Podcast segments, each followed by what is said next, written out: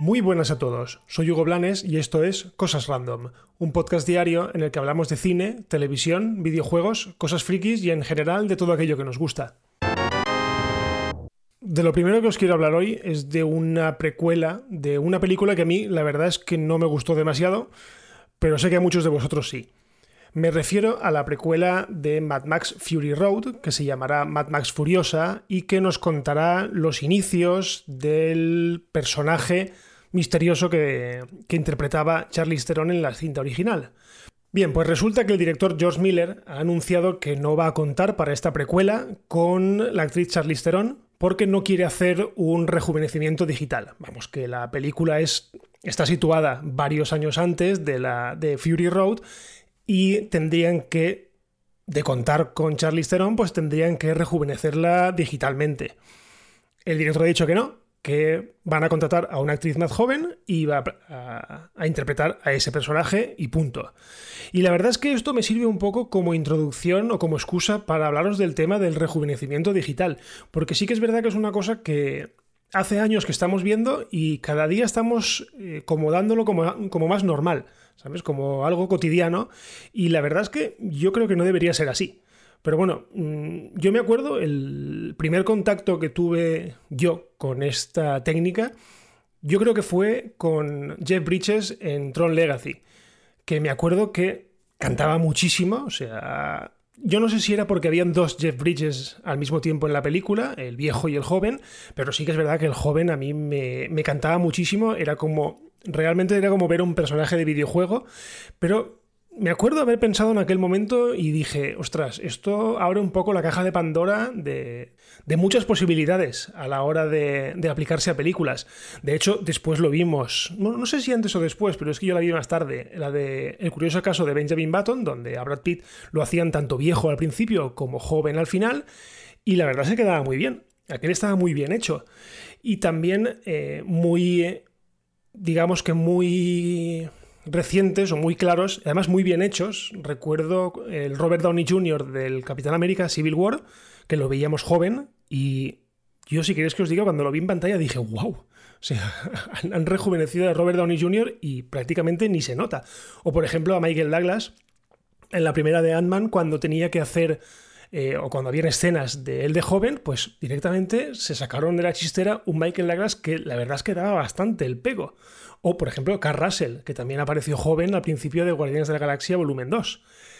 Y aparte de esto de hacer más jóvenes a los actores, que por cierto también hemos visto en el irlandés, ¿vale? Eh, Disney ha ido un poco más allá, ha ido un paso más allá con una técnica de resucitar actores directamente, porque si os acordáis, en Rogue One estaba Peter Cushing, y Peter Cushing lleva muerto muchísimos años.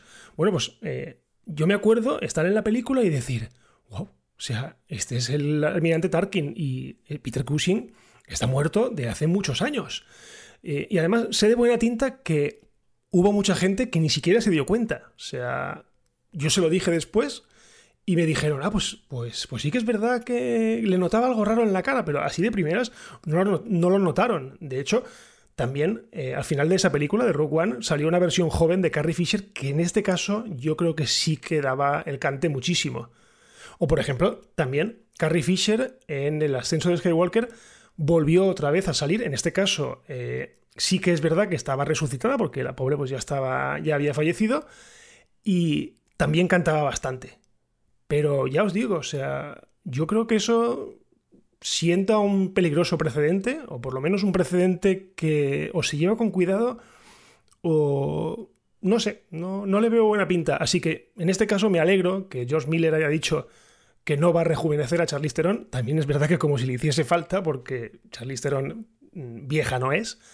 Pero mm, me alegro que por lo menos diga, si hago una precuela, hago lo que tiene sentido, que es contratar a una persona que digamos que se le parezca a Charlize Theron, pero eh, más joven y punto.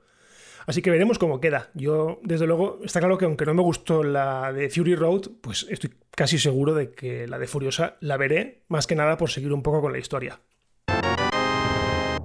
Y ahora seguimos con una serie que yo todavía tengo pendiente y que ahora se acaba de anunciar el regreso de su segunda temporada.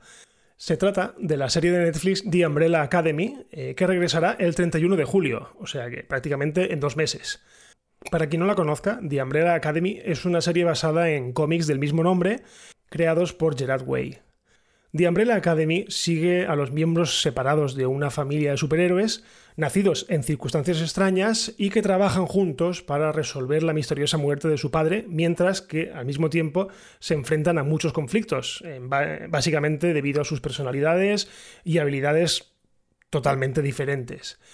Yo ya os digo, eh, no la he visto, la tengo ahí guardada en mi, en mi lista de Netflix, pero he oído a gente que, bueno, que la serie está bastante bien y que se acabó con un cliffhanger bastante, bastante fuerte, así que imagino que estarán contentos de que, de que vuelva para esta segunda temporada. Y ahora terminamos con una noticia de una serie que a mí me gusta mucho y es Rick and Morty, ¿vale? Y últimamente si algo ha caracterizado a esta serie es por hacernos esperar bastante o muchísimo entre temporada y temporada. Bueno, pues ahora resulta que una vez que habían cogido carrerilla y que estaban poniéndose a trabajar bastante de continuo para no tardar tanto, pues resulta que el coronavirus de las narices les obliga a echar el freno.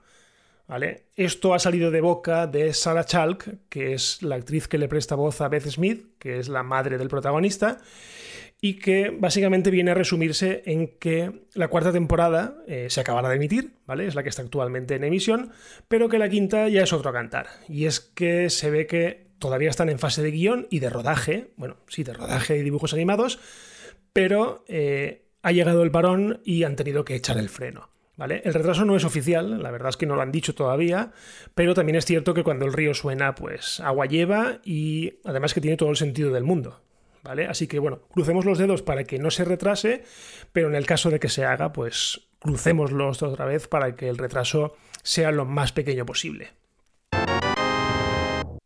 Y nada, hasta aquí el episodio de hoy de Cosas Random. Recordad que todos los días, a partir de las 7 de la mañana, hora peninsular de España, tenéis un nuevo episodio disponible. Y ya que estamos disponibles en todas las plataformas, pues no me cansaré de decirlo. Eh, dejad valoraciones, compartid, eh, dejad estrellitas, no sé, lo que os permita la plataforma. Y si nada pasa, pues nos escuchamos mañana. Adiós.